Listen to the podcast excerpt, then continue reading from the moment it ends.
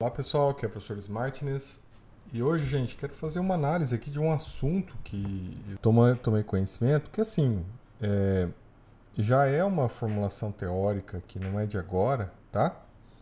E nem que eu quero aprofundar totalmente hoje, mas é uma formulação que eu gostaria de começar a debater com vocês, tá? Que é uma coisa que eu acho que é importante se a gente for pensar, né, como que a gente é, observa a questão do libertarianismo, né, de ponto de vista né, do princípio da não agressão, tá? E uma das coisas que é muito complicada, né, porque muitas vezes a gente acaba olhando essa ideia de libertarianismo, né, de, de maximização de liberdades, só que a gente esquece, né, que num sistema onde prevaleça as leis da natureza, né, você tem alguém que se privilegia, né, a popular lei do mais forte, e os demais, né, acabam padecendo. Né? Então, existem é, condicionantes, né, da liberdade que quando a gente observa, né, exigem que existam regras, né, de boa convivência, né, e estas regras implicam que uh, a distribuição de recursos ela seja de tal maneira possível que todas as pessoas que estão naquele contrato, né, consigam oferir vantagens né, ganhos recíprocos. É, até você imaginar num relacionamento amoroso, né? Como é que as pessoas vão permanecer num relacionamento amoroso se elas não né, têm essa troca, essa reciprocidade de ganhos? E daí, né, gente, se você vai buscar a base, tá, gente, do libertarianismo, que não é o anarcocapitalismo, tá? É, anarcocapitalismo né, pelo que eu tenho visto nos últimos tempos, é só um bando de puxa-saco né, de bilionário, né? São escravos, né? Servos do dinheiro. Essa, esse tipo de gente, eu, eu já falei para vocês, eu quero distância, né? Eu não faço questão que estejam aqui, pode ir embora, né? Vão procurar uh, o local de vocês, não é aqui. Mas quando a gente olha, né, para o que veio antes, né, que é o anarcossocialismo, a gente consegue perceber ali algo mais estruturado, né, no sentido de que você precisaria achar uma sociedade que tivesse certos limites né, para que as coisas possam funcionar. Né? Claro que eu estou fazendo uma remissão histórica, isso não quer dizer que eu estou aqui né, defendendo o anarcossocialismo. Estou fazendo uma remissão histórica para a gente entender o que é o que. Né? O que não pode é ficar defendendo que bilionários né, se apropriem de tudo e que a humanidade vire escravos né, dos senhores do Bitcoin. Não, isso não vai acontecer. Né? Isso não vai acontecer. E aí o que a gente tem que pensar, de certa maneira, é essa ideia que eu acabei de ter contato. Na verdade, eu vi um vídeo, né, da, da Channel aqui, em espanhol, que é sobre o limitarianismo, tá? Uh, a gente já, para quem né, gosta da, da, de questões ambientais, né, questões de sustentabilidade, a gente tem o minimalismo, né? Minimalismo não significa que você não pode ter coisas. No minimalismo, você tem coisas boas que durem e na medida que você necessita delas. Né? Então, a ideia do minimalismo é que você não acumule coisas, mas sim você tenha coisas boas né, e permaneça com elas porque né, elas trazem o um conforto para você. Então, em determinada maneira, o minimalismo né, é um contexto de sustentabilidade individual, quando você faz escolhas racionais usa o seu cérebro né, para você somente possuir né, coisas que são da sua necessidade e utilidade. Né? Isso é uma ideia de minimalismo. Mas o limitarianismo, né, pelo que eu entendi aqui numa leitura inicial, ele trabalha com esse contexto né, de limitação do patrimônio, né, da criação de limites patrimoniais máximos. Né. O pesquisador economista Thomas Piketty, né, que escreveu O Capitalismo no Século XXI, né, analisando o que está acontecendo né, no mundo ocidental, né, onde cada vez mais você tem uma concentração de riqueza acontecendo, né, onde você tem cada vez mais super ricos, você tem uma diminuição da classe média né, e um aumento da classe pobre, né, uma concentração de recursos. Ele faz análise nessa obra dele. E a sugestão que ele chega no final é que uma taxação mundial, né, um imposto criado no mundo todo, né, para a circulação de riquezas entre os países, ele deve ser estipulado para que se tenha né, uma, um controle dessa acumulação, né, para que parte desses recursos sejam retornem para as pessoas que não têm recursos, né, ou retornem para é, demandas do Estado, né, seja o Estado vigilante noturno, né, o Estado que tem que existir, ou demandas outras sociais né, e de terceira geração, outras gerações para quem segue essas, essas linhas. É, pensando nesse sentido, né, fazendo uma análise lógica dentro do contexto de pesquisa nosso aqui, né, proposto, para vocês refletirem, né, isso, isso, é uma forma até de, de, vamos dizer assim, de criação de repertório, né, de estimulação para que novas, novos pensamentos, novas ideias, né, possam ser atingidas, tá? Possam ser pensar novas sinapses, né? A gente possa adquirir novas sinapses. A questão toda que a gente tem que perpassar é entender, né, que só num estado da natureza onde prevalece a lei do mais forte, não existem limites. Né? Então, quando você vai lá no, no, né, no, no reino dos chimpanzés, você vai ter lá né, os clãs e você vai ter lá o, o macho alfa. Né? Para esse não existe limites. Para os demais todos existem limites. E a gente acaba reproduzindo na humanidade né, certos modelos instintivos animalescos como esse.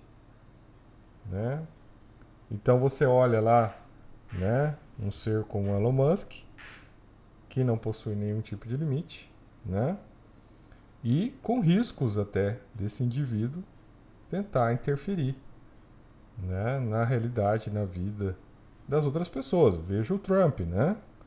Um, um, empresário com muitos recursos e né, interferindo no Estado. Né? Então, são essas questões todas que têm que ser levantadas quando a gente pensa né, em algo maior.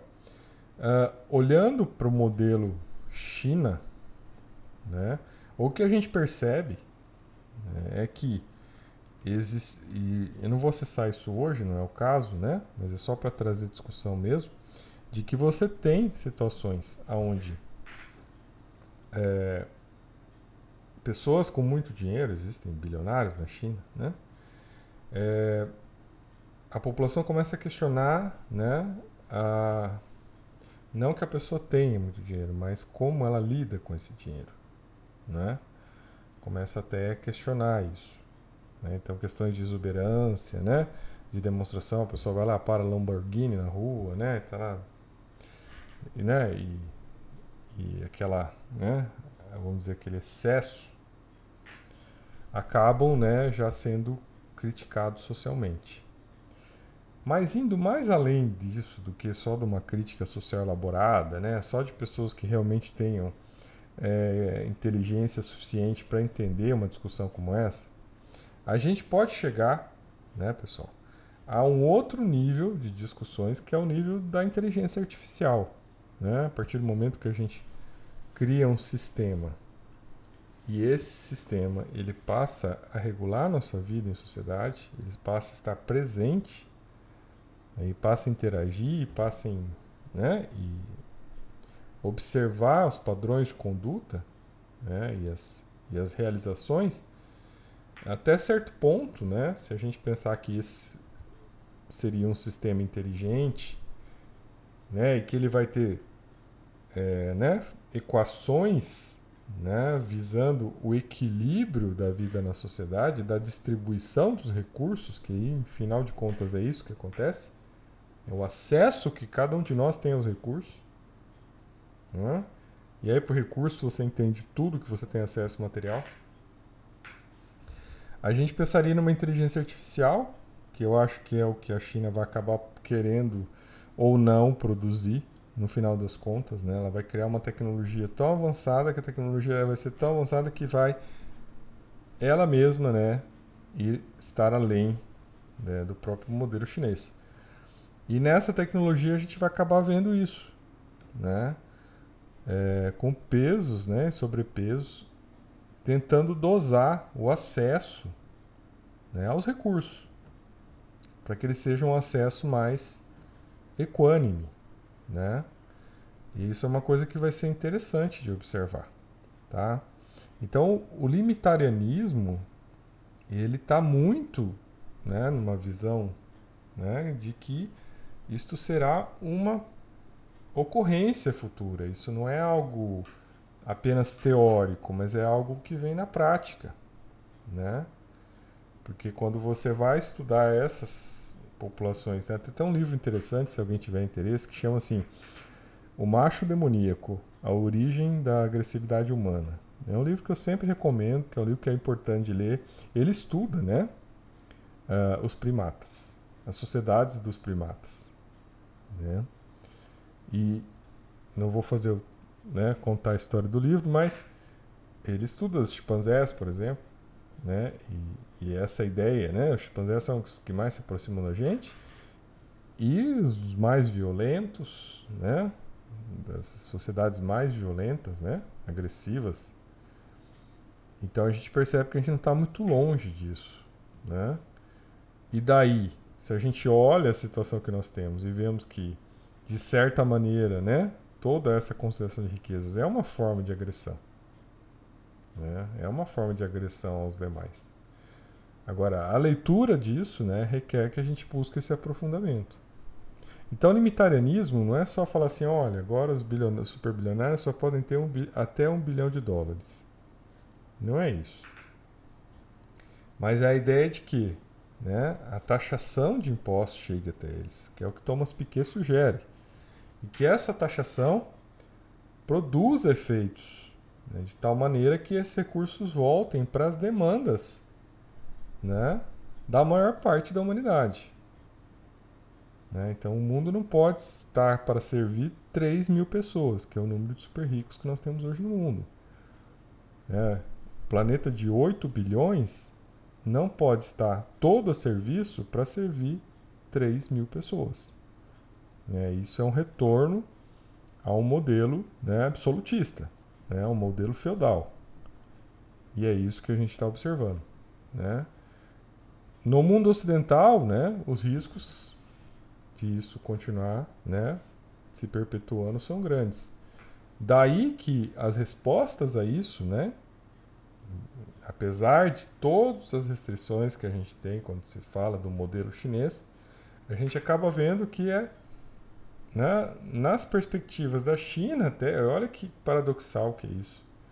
As possibilidades né, de surgir tecnologias libertar de forma libertária que façam equalizações e que permitam uma vida em sociedade mais equilibrada. Né? Porque você acreditar que pessoas vão se reunir por sua própria vontade e não vai haver ali uma imposição de força, eu tenho minhas dúvidas. Isso nunca aconteceu na humanidade. Né? Mas agora, a criação de novas tecnologias, né? colocando sempre o paradoxo do risco de um totalitarismo digital que isso pode ter também. Né? Essa discussão não está esquecida aqui. Ela é presente. Né? Ela não é afastada, ela não é mitigada. Ela está aí.